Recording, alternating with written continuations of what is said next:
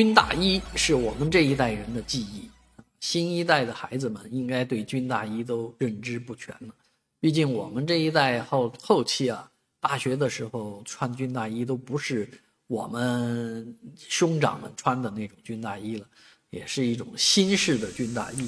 啊。但是军大衣最近又成为一个热门的话题，原因是现在的羽绒服太贵了，以至于很多人呢把军大衣翻出来，毕竟。一百块钱左右的军大衣的御寒功能一点不输给羽绒服，在冬天穿上厚重的军大衣的话呢，还有点风范啊。特别这个长的大衣的话，穿上啊还是挺显身材的啊。在网上还有一群的学生、大学生啊一起穿军大衣走进这个教室的情景，让大家也是忍俊不禁。同时呢，也感觉军大衣也是一种时尚。